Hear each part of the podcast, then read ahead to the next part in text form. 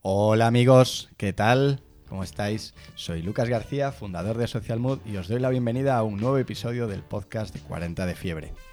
En el anterior episodio os hablábamos de por qué necesitabas un podcast en tu estrategia de marketing este año. Si no lo has visto, o mejor dicho, escuchado, ya sabes. En este segundo episodio vamos a hablar de todos esos días internacionales que tanto nos gustan. Aquí hay un poquito de ironía. La mayoría de marcas y usuarios, obviamente, están haciendo siempre lo mismo, sin ninguna diferencia. Por ejemplo, llega el Día Internacional del Gato y podríamos predecir que un 80, 90, 95% de las marcas pondrán un GIF de un gatito haciendo alguna tontería. ¿Es esto la comunicación que demanda realmente la gente, nuestra audiencia? ¿Tiene sentido hacer esto? Lo vamos a estar comentando con nuestra querida compañera Marielle Sánchez Palencia, que ha preparado un análisis bien potente. Hola, ¿qué tal? Venga, empezamos.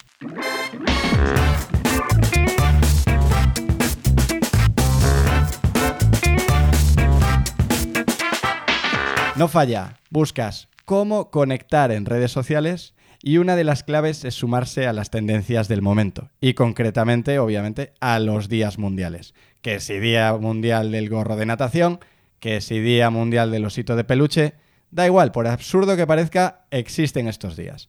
La recomendación en general no es mala, lo malo es la interpretación de esa recomendación. Mariele, ¿de qué depende hacer contenido en un día de estos? Las razones por las que se recomienda esto son básicamente dos. La primera, el teórico aumento de la conversación en relación al tema concreto de ese día y que se traduce en visibilidad para tu marca. Por ejemplo, en cifras de Twitter. El Día del Padre tiene 629 millones de impresiones, el de la Madre 729 millones y mi favorito Eurovisión casi 4.000 millones. Ahí es nada. ¡Wow! Entonces ya casi por esta razón habría que estar eh, comentando cosas de Eurovisión a lo bestia, ¿no? Te estás viniendo arriba. Vale. El tema aquí es que decimos teórico porque al final esto se hace bola y el aumento de la conversación parte de las propias marcas intentando aumentar la conversación. Ejemplo, eh, un clásico, lunes por la mañana, hashtag Tenitopic, feliz lunes. Te metes y lo que encuentras es mm, una marca random deseándote feliz lunes, feliz lunes y por eso tienes que comprarte este café. El segundo punto es la oportunidad de vincular tu marca al tema de esa conversación. Entiendo que hay veces que tiene todo el sentido del mundo sumarte a un día como estos, ¿no?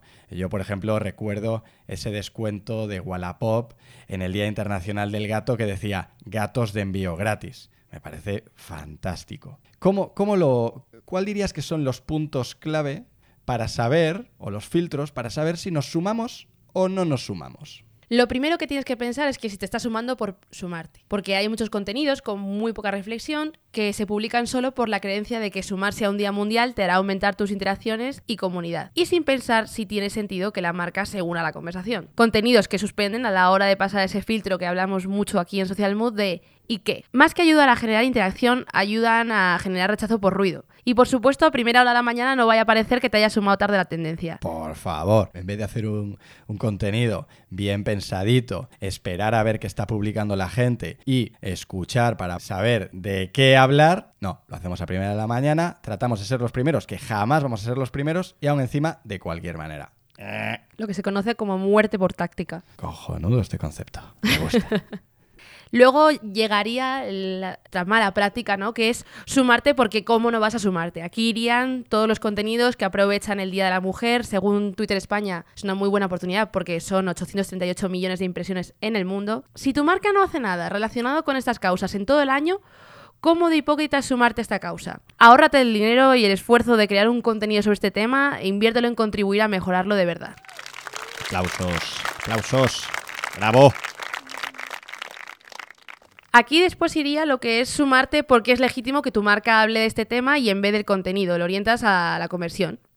Esto sí tiene sentido y es muy respetable, pero desde luego no es una forma de sumarse de manera orgánica a la conversación sobre un tópico de actualidad. Tampoco es su objetivo, lo entendemos, claro. Sí, aquí es que hay un montón de marcas, ¿no? Que de repente dices, what the fuck, estás eh, ahí en Twitter tan tranquilo, de repente ves una tendencia, marcas que se suman porque tiene todo el sentido, porque es muy legítimo, y de repente otras que aprovechan la oportunidad para colarte el descuento de turno, el producto, el servicio, etcétera. Sí, por ejemplo, ahora que hemos tenido cerca el Blue Monday, eh, no era difícil meterse en el hashtag y encontrar muchas publicaciones. Eh, un caso muy claro es el de Ryanair, que tiene sentido porque es una marca que en sí bastante promocionera, es la, su naturaleza, ¿no? Podríamos decir, pero que en el caso concreto del Blue Monday, pues lo que hizo fue eh, aprovechar el hashtag para subir una publicación con ofertas como siempre hace. Luego podríamos sumarnos a la conversación aunque a priori no tuviera nada que ver con nuestra marca, pero ofreciendo algo que rompa con la rutina, con nuestra rutina de contenidos, con la conversación en sí sobre este tema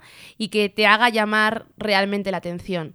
Esto es el caso que decía Lucas del Día Mundial del Gato que nos encanta. O otro caso que ya tiene tiempo, pero parece que el tiempo no pasa por él, y es eh, Volvo en la Super Bowl de 2015. Me he sentido muy americana diciendo esto. brutal, este caso es genial. Que bueno, aquí básicamente lo que hizo Volvo es sortear un coche entre todas las personas que cada vez que vieran un coche anunciándose entre los descansos de la Super Bowl, tuitearan con el modelo de coche que ellos querían ganar. Esto es ganarse la conversación a pulso, sin duda. Te está haciendo ahí el rollo. no, es necesario. No era necesario.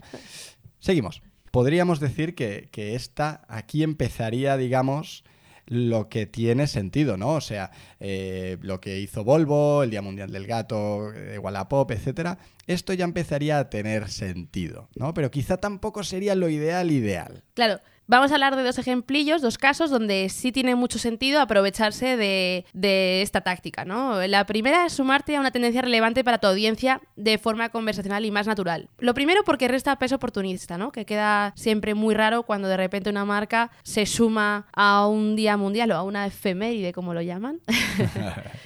y no tiene nada que ver, ¿no? Te asocias de forma sincera y aunque a lo mejor no está súper directo, sí que el mood alrededor de esa conversación está relacionado con los valores de tu marca y te ayuda a aportar algo relevante. Un ejemplo súper bueno de esto es Burger King en sí, en Estados Unidos. Su cuenta de, Twitter eh, se basa básicamente en este contenido. Sí que es cierto que cuela de vez en cuando algún contenido relacionado con productos, siempre de una forma muy fina, pero el 50-60% es unirse a tendencias de la cultura popular. Mira que no me gustan las hamburguesas de Burger King, pero me parece que a nivel comunicación, chapó. O sea, todo lo que hacen siempre, siempre está en boca de todos. Sí, es que a veces se nos olvida la palabra social de social media, que por algo se llama así. Esto es como los stories, se nos está olvidando que son historias. ¿Y el segundo punto? Ya sería sumarse a una tendencia con un buen ejercicio creativo, con el fin de aprovechar la conversación para transmitir un mensaje relevante para tu audiencia o asociar tu marca a los valores relacionados con la tendencia. Vamos, esto sería lo ideal realmente, ¿no? Lo importante es que tenga sentido, que pase ese filtro que decíamos de ¿y qué? ¿Y qué? Esto a mí me parece cojonudo. Yo el día que descubrí esta, este So What, lo utilizo para todo. A mí hay algo aquí que, que, me ha llamado siempre la atención y son todas estas marcas que dedican un montón de esfuerzo a la publicación cuando la realidad y la potencia de las redes realmente está en la escucha. Al final siempre lo decimos, escucha primero, actúa después. Y muchas veces, sobre todo en este tipo de tendencias, se nos olvida. Sí, para los que nos gustan las palabrerías marketingianas. yo, yo ahí voy mal, ¿eh? A mí esto paso. Eh, es lo que, lo que se está difundiendo como right time marketing, porque se habla mucho del real time, se nos llena la boca, pero no tanto del momento preciso. Hacer contenido basando en necesidades y eventos reales para tus consumidores y no tanto en oportunidades vacías para tu marca. Esta podría ser la, la mejor reflexión quizá de todo, de todo el podcast de hoy, ¿no? Haz contenido que esté basado en premisas reales para tu audiencia que obviamente a todos nos gustaría estar en, ese hashtag de Eurovisión con casi 4.000 millones de impresiones, pero solamente si tiene sentido lo que estás comunicando ahí, ¿no? Y hasta aquí amigos, ya sabéis, dudas, consejos, sugerencias, escríbenos a hola.40defiebre.com y ahí estaremos al pie del cañón respondiendo. Muchas gracias. Chao, gracias. Nos vemos en el siguiente.